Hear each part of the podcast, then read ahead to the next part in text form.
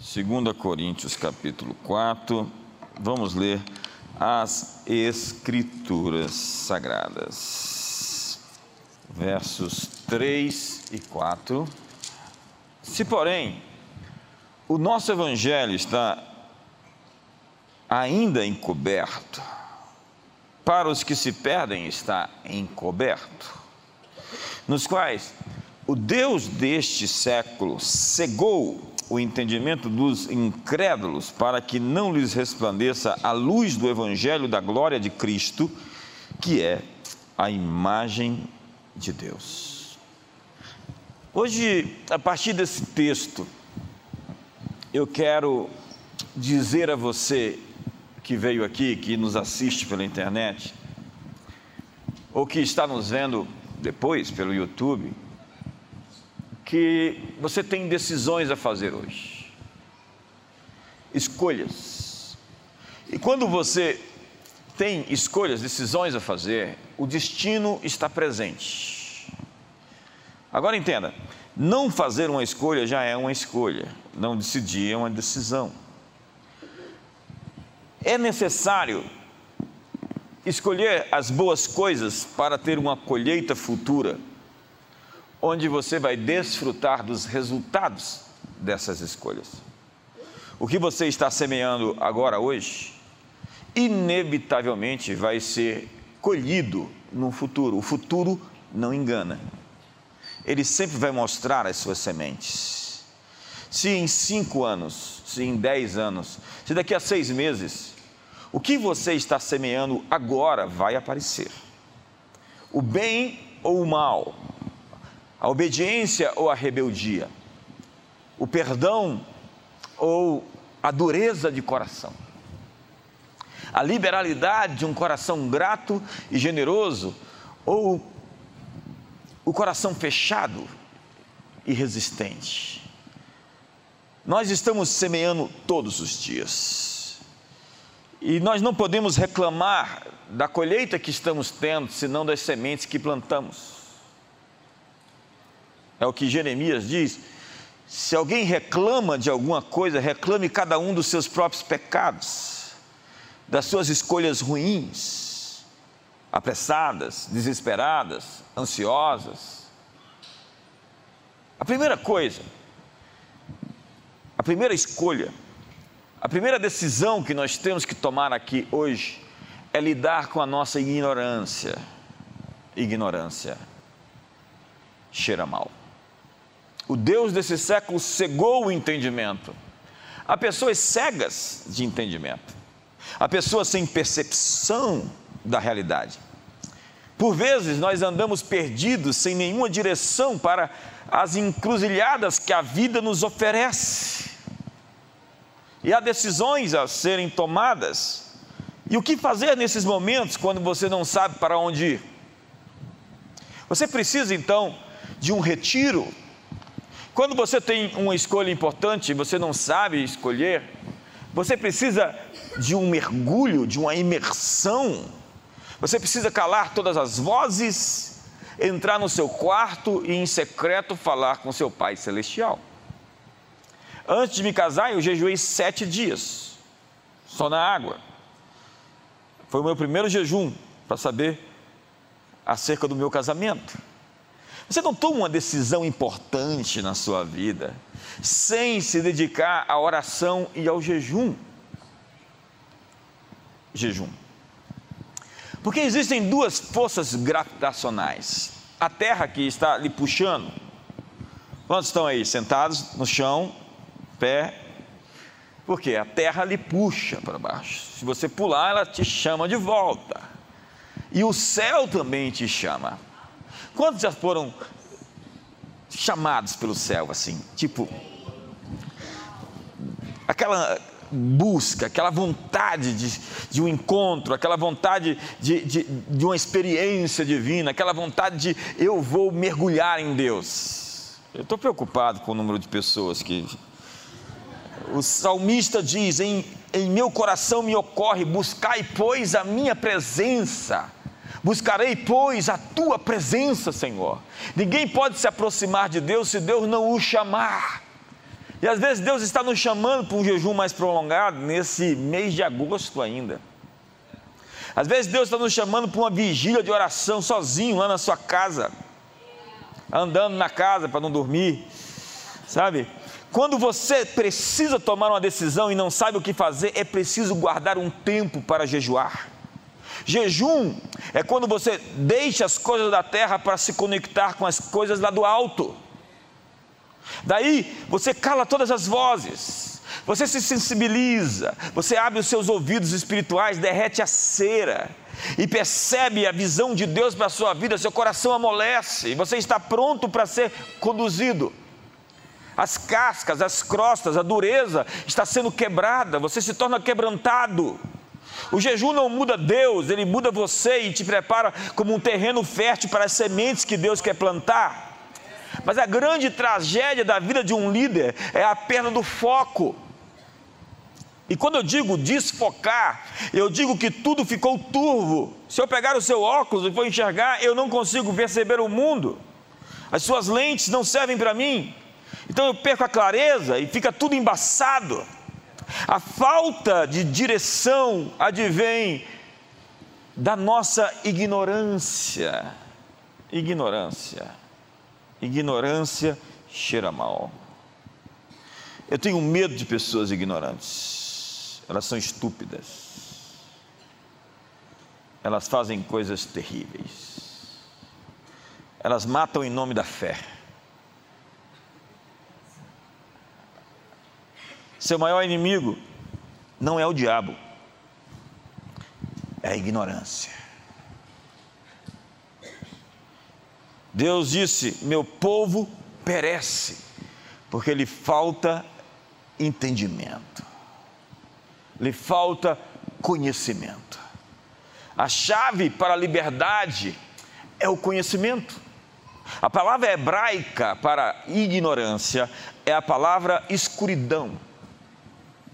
O ignorante está em meio às trevas. Satanás governa pela ignorância ele oprime, ele rouba, ele mata, ele destrói pela ignorância. Ignorância significa não conhecer, não considerar, não perceber. Eu tenho medo de pessoas que sabem tudo, quando de fato não sabem do que estão falando. Paulo falou dos pauradores frívolos, que significa o tagarela ele está dando aulas num tom professoral, ensinando, mas você sabe que nada está conjugado, não se conecta, de fato, não tem nada a ver o que está sendo dito. A palavra hebraica para luz está ligada a conhecimento. Você tem luz quando você sabe, quando você tem ciência, quando você tem informação. Jesus é a luz do mundo. E o Verbo se fez carne, porque a verdade tem que se encarnar em nós. A verdade de Deus tem que fazer parte do nosso DNA. Somente a verdade que você conhecer é a verdade que vai libertar você. Conhecereis a verdade e a verdade vos libertará. Mas enquanto não souber acerca da verdade, eu continuo sendo preso pelos meus medos pelos sofismas, pelo meu sistema de crenças tão afetado por pensamentos tão distantes da realidade de Deus. Os meus pensamentos não são os teus pensamentos, diz o Senhor. Assim como o céu é mais alto do que a terra, assim são os meus pensamentos mais altos do que os seus. Agora, a verdade se encarnou e a mentira, por vezes, está se encarnando na vida de pessoas. E quando eu vejo a pessoa possessa de mentira, eu vejo um prédio que está prestes a ruir. Tem prazo de validade. Deus criou um mundo com a solidez da verdade. O que permanece durante épocas, gerações e séculos é aquilo que está sobre o monte de Sião, que não se abala, mas permanece para sempre. O que você está vendo é mentira, toda essa engenharia social, toda essa revolução sexual, tudo isso tem prazo de validade. Esses homens pasta, esses homens gelatina, essas pessoas com esses sistemas tentando controlar e manipular a humanidade, têm um prazo de validade. Nós estamos numa curva, essa curva não tem muito tempo ainda para durar nas mãos desses malfeitores. Toda a obra das trevas será exposta. Deus vai derrubar tudo aquilo que não está edificado nele. Prepare-se. O mal se destrói. O mal se autodestrói. As bestas se comem, se destroem.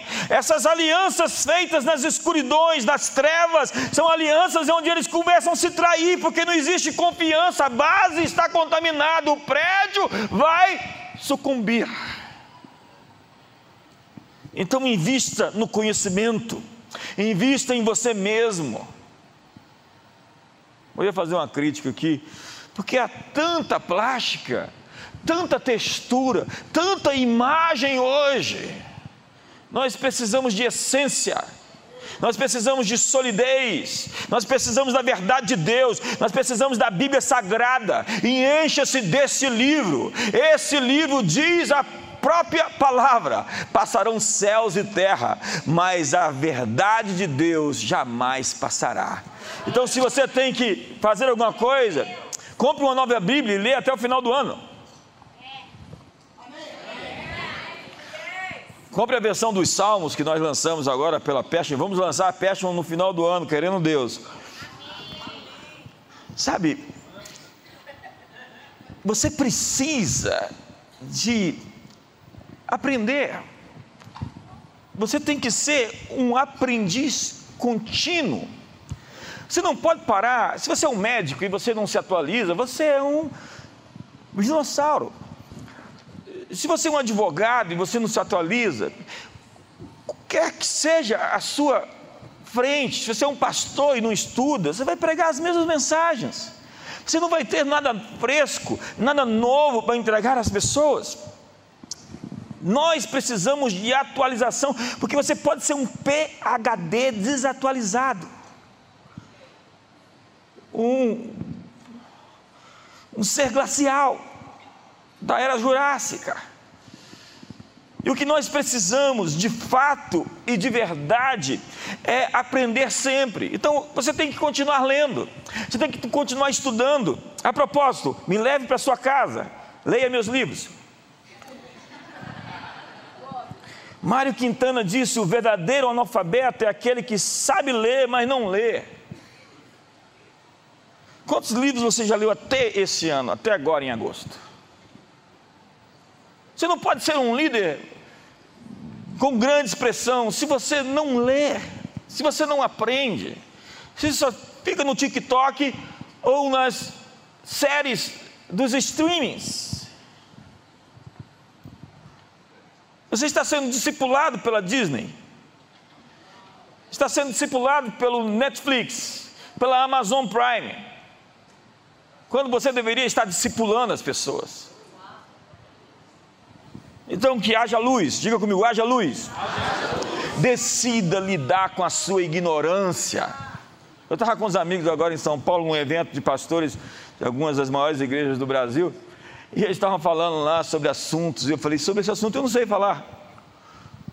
Ele, mas tem algum assunto que você não sabe falar? Sim, eu não sei falar sobre esse assunto porque não me interessa. E eles eram doutores naqueles temas, e eu não estava interessado em aprender porque aquilo não tem serventia prática para mim. Eu sou muito funcional, eu sou muito objetivo, eu sou pragmático. Se algo não serve, não é funcional, então jogue fora. Eu não discuto teologia com os cabeções que se acham. Ah, eu queria discutir com você aquele assunto. Eu não tenho tempo para discutir com você. Jesus não discutiu teologia com os gregos, nem tampouco Paulo. Paulo se frustrou lá em Atenas. Falou: Eu estou atrás de discípulos. E não desse tipo de gente que quer mostrar que sabe, que tem poder e que tem conhecimento. Paulo disse: o saber ensoberbece. O amor edifica. Eu não estou atrás de pessoas que têm uma cabeça do tamanho de um girimum que fala. Eu estou atrás de gente que tem um coração dilatado, enorme, expandido, gente que tem paixão, gente que ama Deus.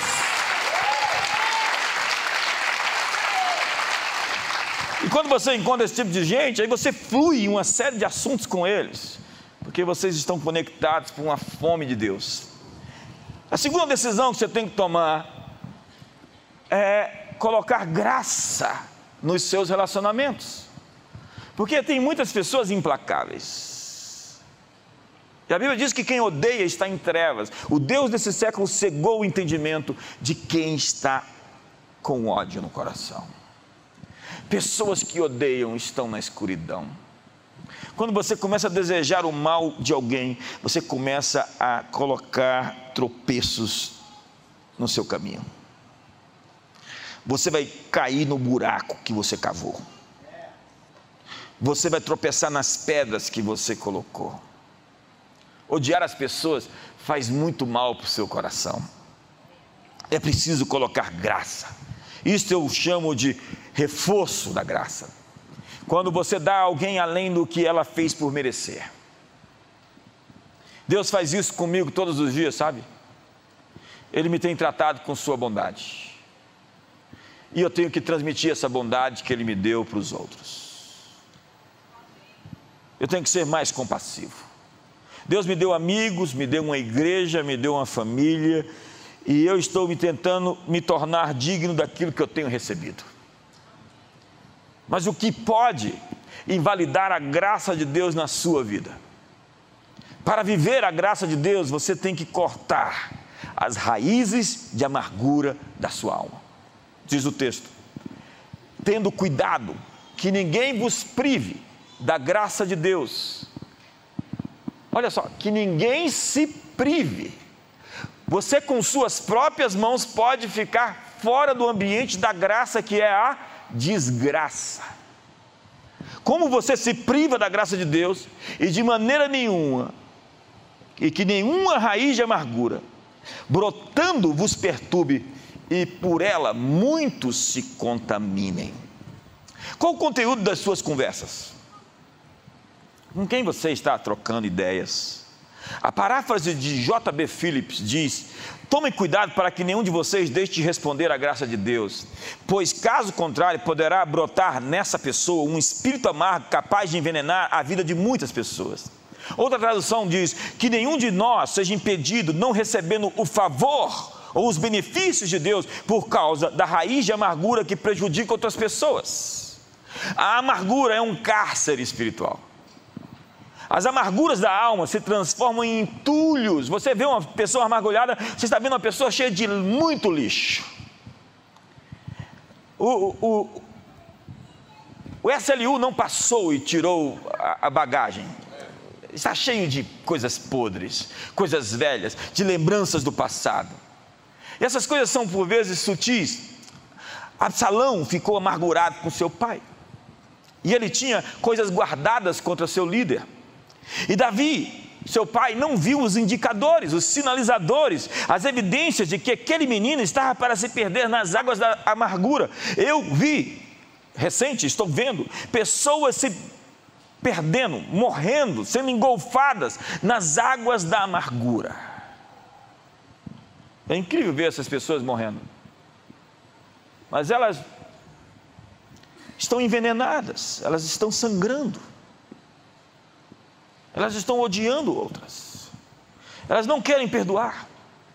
Elas não querem dar um passo para trás, se humilhar, porque o orgulho delas custa seu relacionamento. Pessoas com orgulho, primeiro destroem seus relacionamentos, depois destroem a si mesmas. Elas estão destruindo a si mesmas. Elas criam um buraco negro de destruição à sua volta. Davi tem uma filha, e lhe chama de Tamar. Ela é irmã de Absalão. E o outro irmão, filho de outra mãe, abusa sexualmente dela. Aquilo ficou engasgado. E Absalão esperou o momento onde ele iria matar o próprio irmão. e ele esperava que o pai fizesse algo e o pai não fez. Então ele tem uma filha, Absalão, e a chama também de Tamar. E ele está dizendo ao rei: na filha de Davi, alguém pode até tocar, mas vem tocar na minha. daí ele mata o irmão, foge, se esconde, volta, fica dois anos sem ver a face do rei, vai até o pai e prepara um golpe de Estado. O final da história você sabe. Ele morre com os cabelos em galhos, porque ele tinha uma grande cabeleira. Um, andava com 50 homens à sua frente, cheio de cavalos, porque para esconder a dor da rejeição, do sofrimento interno, de valor próprio, ele se projetava, ele fazia propaganda de si mesmo. E cada vez que você falha em perdoar, você vai se rebelar. A amargura é uma espécie de rixa, é um sentimento contencioso, ela é suicida em relação a si mesmo e é homicida em relação às pessoas que são alvo dela. O amargurado dedica muito tempo e energia à vingança. É a chamada viagem da amargura, o filme da desforra, do desagravo, do acerto de contas. A amargura é destrutiva, suicida, homicida. O agravo sofrido se torna um agravo contra o ofensor. Quem tem um espírito amargo, maquina diferentes maneiras de se vingar na primeira oportunidade. E há essa gente enrustida, com ódio incubado, esperando a hora da desforra, da vingança, da vingança velada, da vingança guardada. Diz a Bíblia que havia um conselheiro de Davi chamado Aitoifel, dizem que ele era tio de Betseba. E quando Davi ficou fraco, Absalão lhe deu o golpe de estado, ele mostrou a sua cara, ele esperava a oportunidade, ele estava doente de amargura, de rancores, remoendo ofensas. E quando ele viu que Absalão iria perder a guerra contra seu pai, ele foi lá e se matou. Diz a Bíblia: não se põe o sol sobre a vossa ira. A regra geral é que não podemos dormir com mágoas no coração.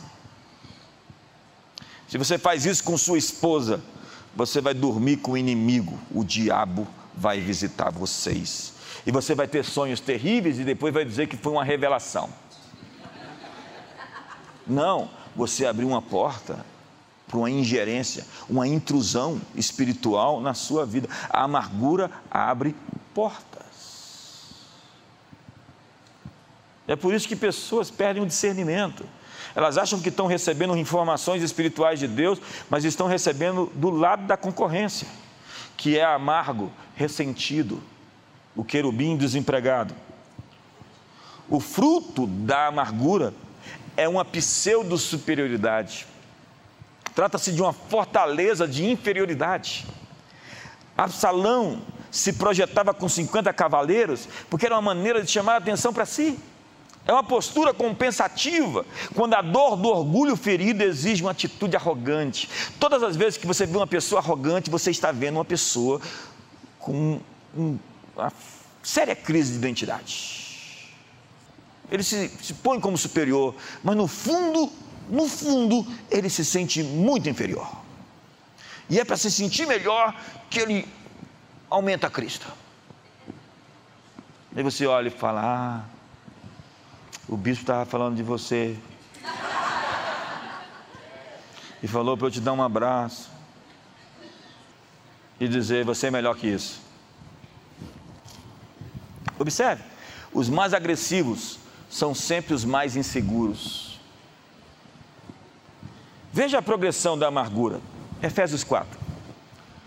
Longe de vós toda amargura. E aí vamos de amargura para cólera cólera para ira, e ira para gritaria, e gritaria para blasfêmia. Sejam tiradas dentre vós, bem como toda malícia.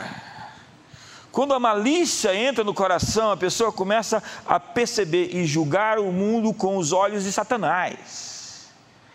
Ela tem essa lógica, essa ótica, essa percepção com a falta de inocência de pureza, seu olhar é contaminado. A amargura é venenosa e cresce como um câncer. Ela cresce por si mesma, deita raízes, se expande, sempre agregando justificativas, desculpas, ressentimentos, porque ela se veste com a roupagem do direito de justiça, da ofensa sofrida e se justifica, dizendo: Eu tenho razão, eu tenho razão. É uma frase bem famosa dos infelizes. É melhor não ter razão e ser feliz do que ser infeliz tendo razão. Assim, o amargurado não se sente amargurado, mas sim injustiçado, porque a amargura é contagiosa. Uma raiz de amargura pode contaminar todos os vínculos à nossa volta. Nós vemos isso. Ande com o amargurado e sutilmente você será contaminado. Você conhece uma pessoa com amargura por aquilo que ela fala. A ferida se manifesta pela maledicência. Daí, pessoas sem misericórdia passam a ferir com a língua. E o veneno da amargura é disseminado pela língua, onde a morte se move nas palavras. E diz o texto: os quais afiam a língua como espada e armaram por suas flechas palavras amargas. É uma arma. Minha pergunta é: com as lentes de quem você está vendo outras pessoas? Tem pessoas que desejam me fazer ver você pelos olhos dela. Só que eu não sou massa de manobra. Qual a motivação de quem critica? Caim mata seu irmão Abel. Porque a inveja é a amargura que se sofre por causa da felicidade do outro. Ressentimentos causam isolamento social e quebra os relacionamentos. Diz Provérbios que o irmão ofendido, o irmão ofendido é mais difícil de conquistar do que uma cidade fortificada. É. Hoje, é dia de você lidar com a ignorância. E hoje é dia de desentulhar sua alma. O SLU do céu está passando e dizendo: Você já pegou o avião? O pessoal diz assim: pegue os entulhos que tem aí no seu. E nós vamos passar. Hoje está passando os anjos aqui dizendo: Vamos lá, põe os, os restantes, as coisas, os lixos. Quantos, quantos querem jogar o lixo fora? Alguns querem se apegar assim, eu tenho, eu tenho razão. Lembre-se dessa frase, eu tenho razão. Há um grande poder de cura na confissão, porque tudo que se manifesta é luz. É preciso ter o coração limpo a fim de cada dia ver melhor a face de Deus, porque bem-aventurados de coração limpo, porque eles verão a Deus. Então, adicione graça. Vai a mão no ombro do seu irmão. Coloca graça no seu casamento. Não dá para ser feliz sem graça, não, irmão. Não dá para ser feliz sem rir das mulheres. Não dá. Se você não rir da sua esposa, ela vai te enlouquecer. Coloca graça no relacionamento com as pessoas. Vamos lá, relaxa um pouco você está se autodestruindo. Pessoas rígidas, implacáveis, duras, são facilmente quebradas. Você precisa de elasticidade. Um pouquinho mais de elasticidade. Pessoas perfeccionistas, que exigem um padrão elevadíssimo, são pessoas que quebram muito as outras pessoas. Não estou dizendo para você baixar o padrão, que tem que ser o padrão mínimo. Eu estou dizendo para você, relaxa. Respira fundo aí.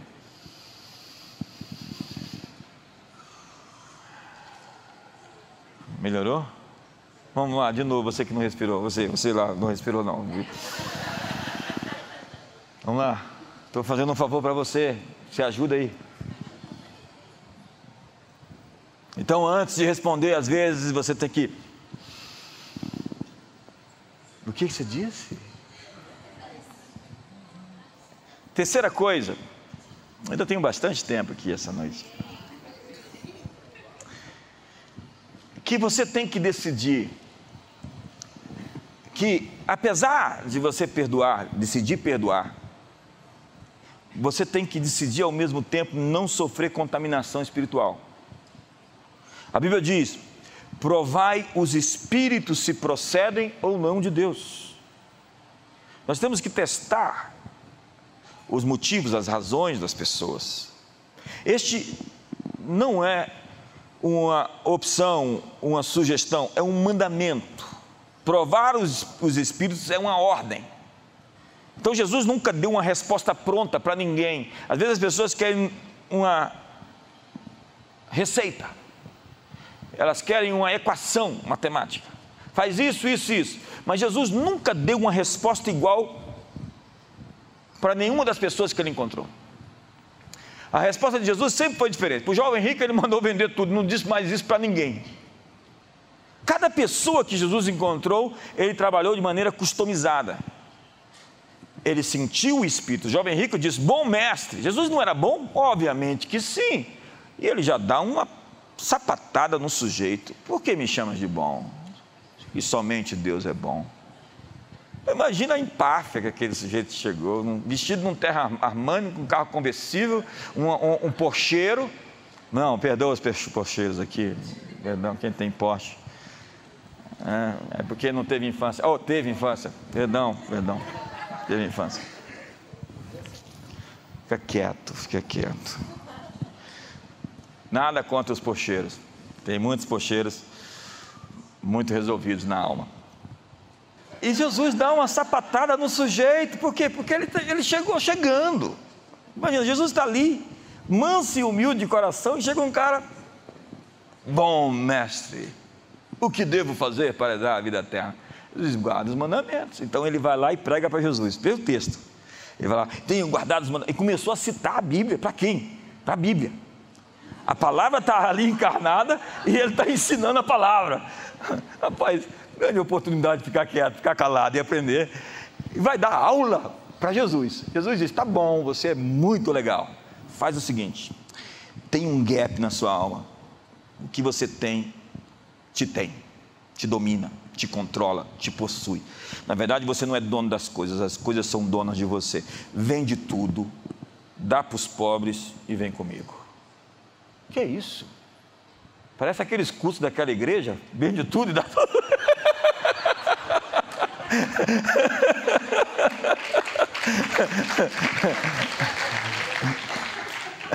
E a Bíblia diz que ele não topou, não. Ele não topou, não. Jesus disse: Olha, depois Jesus responde a pergunta dele para os discípulos, né? Ele vai embora e Jesus responde a pergunta: Quem tiver deixado pai, mãe, irmãos, posses, casas, bens, receberá nessa vida cem vezes e no porvir a vida eterna. Esses dias eu postei um vídeo de 10x, né? Eu falei 10x, mas quanto quer ser melhor pai 10x, melhor pai, melhor irmão 10x, melhor professor 10x, melhor pastor 10x? Uma, uma dúzia de pessoas foram reclamar do 10x. Que evangelho é esse? de 10x. Falei, se você não quer o 10x, dê para mim os 10x, que eu fico com 20x. E Jesus falou 100x. Na verdade, o Evangelho de Jesus é 100x, é mais do que Daniel, que era 10 vezes mais sábio do que todos os sábios da Babilônia. A propósito, se você veio aqui, eu está me assistindo, não quer o 10x, eu fico com o seu sem nenhum problema. Eu até queria que você ficasse com o seu. Mas como você não quer por causa da sua religião, essa sua cabeça fechada, cheia de religiosidade, de paganismo, achando que ser miserável é uma atitude de espiritualidade que não é, não é acerca de, como eu disse, Jesus não falou isso para mais ninguém na Bíblia. Só falou para aquele jovem rico porque ele era um sujeito possuído pelas posses. E Deus não quer que você seja possuído pelo que você tem. Por isso que Ele pede para você ofertar, dizimar e abençoar as outras pessoas, para provar se o seu coração está no seu dinheiro ou se você é capaz de ser obediente a Ele em questões mínimas. Agora você podia ter dado na sala de palmas, não deu. Tem gente segurando a carteira, querendo. Vou dar salva de palmas, não, estou segurando meu dinheiro. Sabe, você não tem que sofrer a comunhão com espíritos demoníacos que estão sobre as pessoas. Se as pessoas quiserem ser libertas, eu estou aqui para ajudá-las. Mas se elas querem conviver comigo sem mudar seu estilo de vida, falando palavrões, é, é, sendo desrespeitosas, eu não posso estar à mesa de pessoas assim. Eu me amo muito, o suficiente me respeito, para exigir que as pessoas me respeitem quando elas estiverem comigo. Comunhão é a absorção de valores, princípios, moral de alguém a quem estejamos ligados. Então diz a Bíblia que a nossa comunhão é com o Pai, com o Filho e com o Espírito Santo. Eu não tenho comunhão com demônios. É uma transferência de manto se relacionar, porque o espírito de medo é transferível. Se você anda com pessoas medrosas, você está sendo afetado pelo medo delas. E a coragem também é um manto que se transfere. Davi é um sujeito tão corajoso que os soldados dele se tornam as pessoas mais corajosas. Isso é uma transferência de espírito. E espírito é a motivação, é o motivo pelo qual alguém age. Diz Deuteronômio 20: E continuarão os oficiais a falar ao povo, dizendo: qual é o homem medroso de coração tímido? Vá e torne para casa, a fim de que o coração de seus irmãos não se derreta como o seu coração. Ele está dizendo: Ei, você vai lutar e chega na batalha, você desmaia. Quem estava ali contando com você vai ver você correndo e vai falar: Nossa, nós estamos perdidos. Assim você não precisa sofrer os relacionamentos que se ressentem da graça de Deus na sua vida. Sabe, a vida é graça, irmão. Não, tá, não trata-se de mérito. Nós estamos aqui pela graça, você está vivo pela graça. É, nós prosperamos pela graça, nós temos coisas que Deus nos deu, coisas maravilhosas pela graça. Não é algo que eu possa me vangloriar. Eu tenho que dizer glória a Deus. Eu tenho que exaltá-lo e dizer: do Senhor é a terra e a sua plenitude. O ar que eu respiro foi o Senhor quem me deu. E esse sol que faz a erva florescer e a chuva foi o Senhor quem deu. E a semente que o Senhor nos dá e a terra para plantá-la também pertence a ti, e a força para trabalhar veio de ti. Nada tenho que dos céus não me seja dado. Então eu preciso agradecer-te todos os dias. Meu coração tem que estar feliz por minimamente estar vivo e ser bem sucedido em algumas questões que o Senhor me permitiu. E quando eu sou mais grato, mais coisas eu recebo, porque eu me sinto melhor e Deus pode confiar mais em mim. Deus confia em pessoas gratas. Gratidão é o elemento que estabelece se Deus pode confiar em você ou não. A propósito, em liderança eu aprendi: não confie em pessoas ingratas. Elas acham que merecem mais. Silêncio aqui, tá? Há quem queira ter o que você tem sem pagar o preço que você pagou. E há quem acha que Deus tem sido generoso demais para você. Um tempo desse eu tive um sonho. Eu vi alguém que achava que eu não merecia ter o que tinha e que ele é que deveria ter. Tem pessoas que, quando te conhecem mais de perto, perguntam: por que Deus deu a ele e não a mim? É, porque lá em Corinto, Paulo chegou e as pessoas disseram sobre Paulo: Esse é o apóstolo Paulo? É, mas ele é fraco, simples demais, é muito comum. Ele não pode ser o apóstolo Paulo. O que eles esperavam? Um pavão, com um perfil de 2 milhões de seguidores no Instagram, fazendo estripulia para aparecer. Mas Jesus veio ao mundo e João disse: Eis o Cordeiro de Deus que tira o pecado do mundo. Você não acredita que tem lá dentro o que tem, porque não está a mostra, a exibição. Agora, quando precisar mostrar, vai aparecer.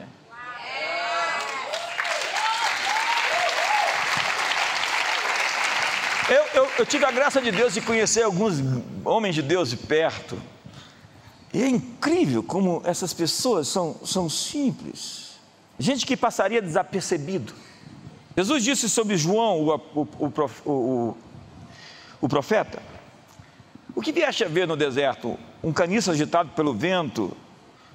O que, o que vieste a ver? Um homem vestido de roupas finas? Ora, os que vestem de roupas finas assistem nos palácios reais.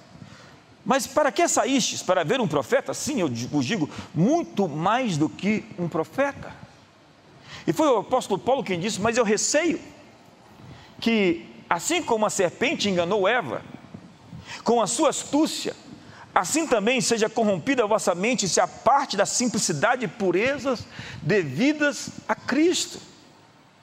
Eu não me impressiono com glamour, com pirotecnia, com imagem, com textura, com aparência. O rótulo tem que corresponder ao conteúdo. Sabe, Isaías disse que em Jesus não havia beleza nem formosura para que o desejássemos. No Evangelho de João, ele diz: Eis o Cordeiro de Deus. Tem gente que pensa que você não merece o que tem, gente que acha que Deus está sendo muito bom para você, e está de fato sendo muito bom, melhor do que eu mereço e vai morrer seco vendo a graça de Deus aumentar. Diga graça sobre graça. Põe a mão no ombro do seu irmão e fala: Eu ministro mais graça na sua vida. Onde está isso? Onde está isso? Mais graça? Está lá em Tiago. Por quanto ele dá maior graça. Quantos querem maior graça? Maior, eu quero maior graça. Quando eu perco essa graça, quando eu fico amargurado, ou quando eu acho que é sobre mim. Então eu chamo para mim. Ele dá maior graça por quanto Deus dá graça aos humildes e resiste aos soberbos e dá graça aos humildes. Deus dá graça ao humilde, porque o maior manto para Deus não é humildade, mas humildade não é aquilo que muitos de nós pensamos que é.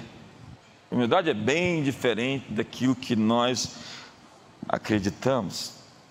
Agora, é preciso dar uma resposta a isso. Quantos ouviram falar de humor inglês aqui? Disse que em certa ocasião, George Bernard Shaw enviou a Churchill dois ingressos para a estreia de uma das suas peças com a seguinte mensagem: Churchill, traga um amigo se você tiver um. Churchill respondeu com uma nota dizendo que não poderia comparecer naquela noite mas acrescentou: Ficarei honrado de comparecer a uma segunda apresentação, se ainda houver uma. O Churchill era terrível, terrível, conhecido como o melhor orador do século XX. Uma lady da corte, certa vez, o procurou e disse: Se eu fosse sua esposa, eu colocaria veneno no seu chá. Ele disse: Senhora, se eu fosse seu marido, eu tomava.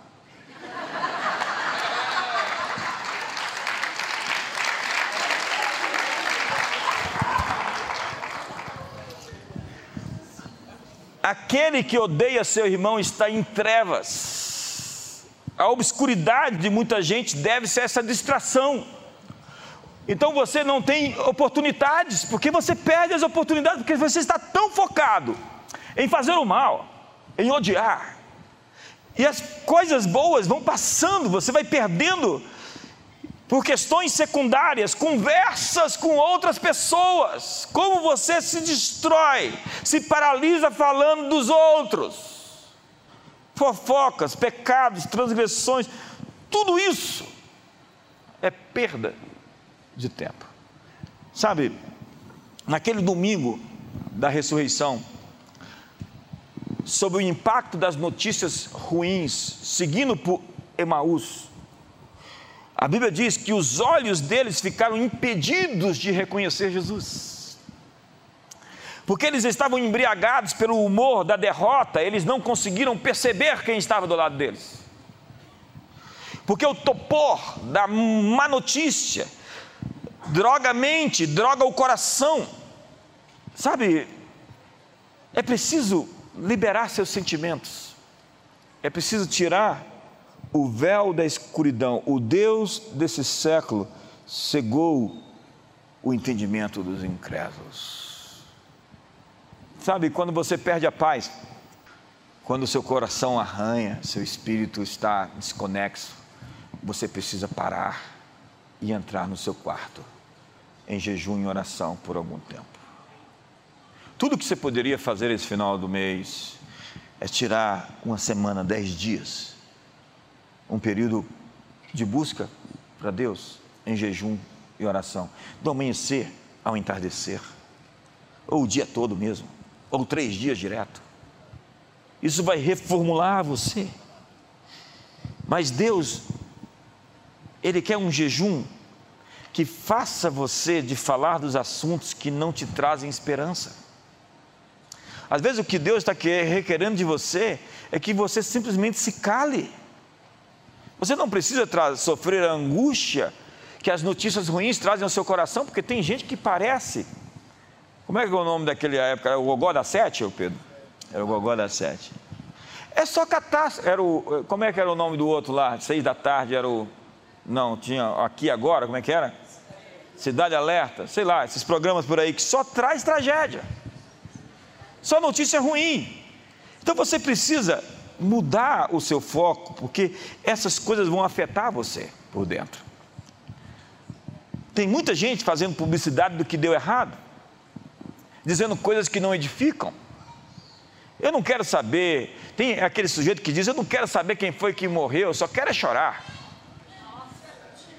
Em Josué capítulo 23, Deus fala assim no verso 7: Para que não vos mistureis com essas nações que ainda restam entre vós, e dos nomes de seus deuses, não façais menção.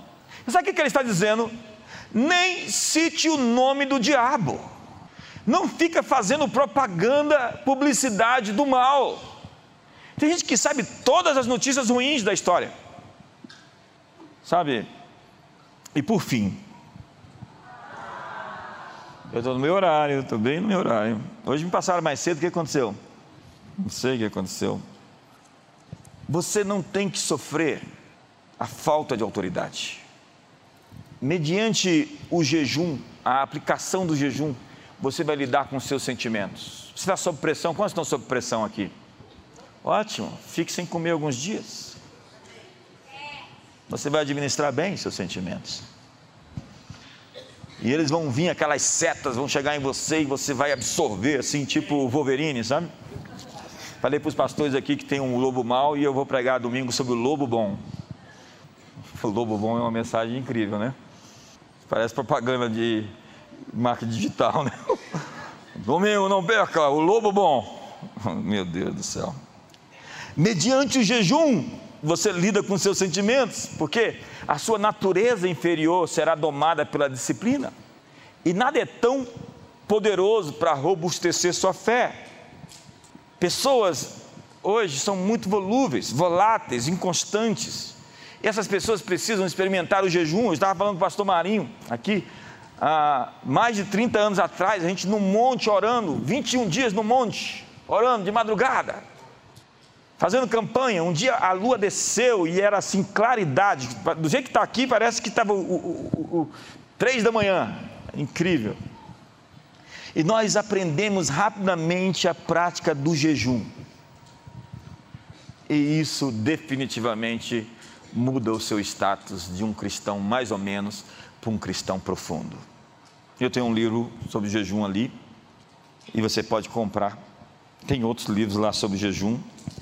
Era muito importante para você aprender isso. Porque o jejum revela o seu homem interior, o seu homem real, o seu verdadeiro ser. Porque você só pode ser você mesmo quando você sai dessa casca, desse alvéolo, das crostas que te envolvem. E deixa eu basear a minha mensagem nas Escrituras. 1 Pedro capítulo 3 fala sobre o homem escondido do coração.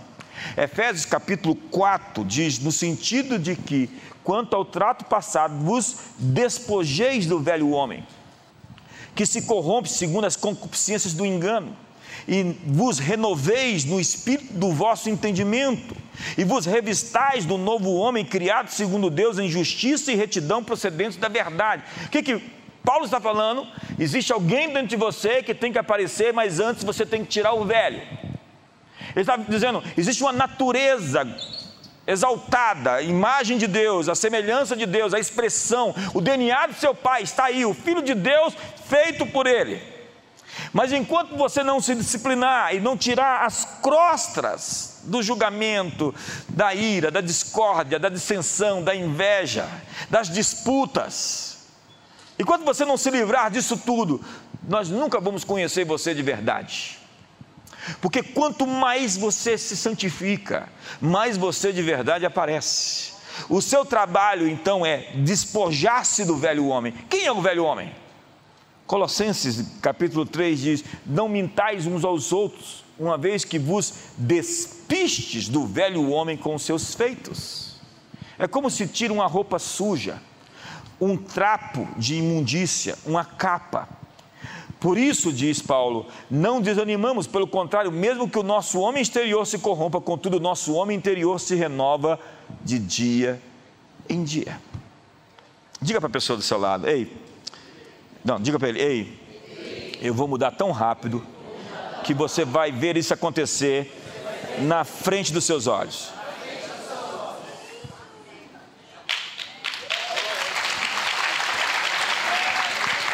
Você não é um experimento, você é uma ideia divina, vinda para esse mundo para dar certo. Mas nós queremos conhecer você e não o, o bizarro, não o, o, estranho, não o, Fred Krueger, não os monstros que podem aparecer a partir de você se você der vazão às coisas ruins que existem em você. Um esquimó levava seus dois cachorros para lutar. Todo sábado ele colocava o cachorro preto com o cachorro branco e apostava. E quando ele apostava no branco, o branco ganhava. Quando apostava no preto, o preto ganhava. E isso ele fez durante 10 anos. Quando os cachorros envelheceram, eles não, eles não podiam mais brigar, lutar. E aí as pessoas perguntaram: Como você sabia quem ganhava? Ele disse: É fácil. Na semana que eu ia apostar no branco, eu deixava o preto com fome. Na semana que eu ia apostar no preto, eu deixava o branco com fome. Então o que estava mais fraco iria perder. É só alimentar a natureza certa, que a natureza certa vai vencer a natureza errada.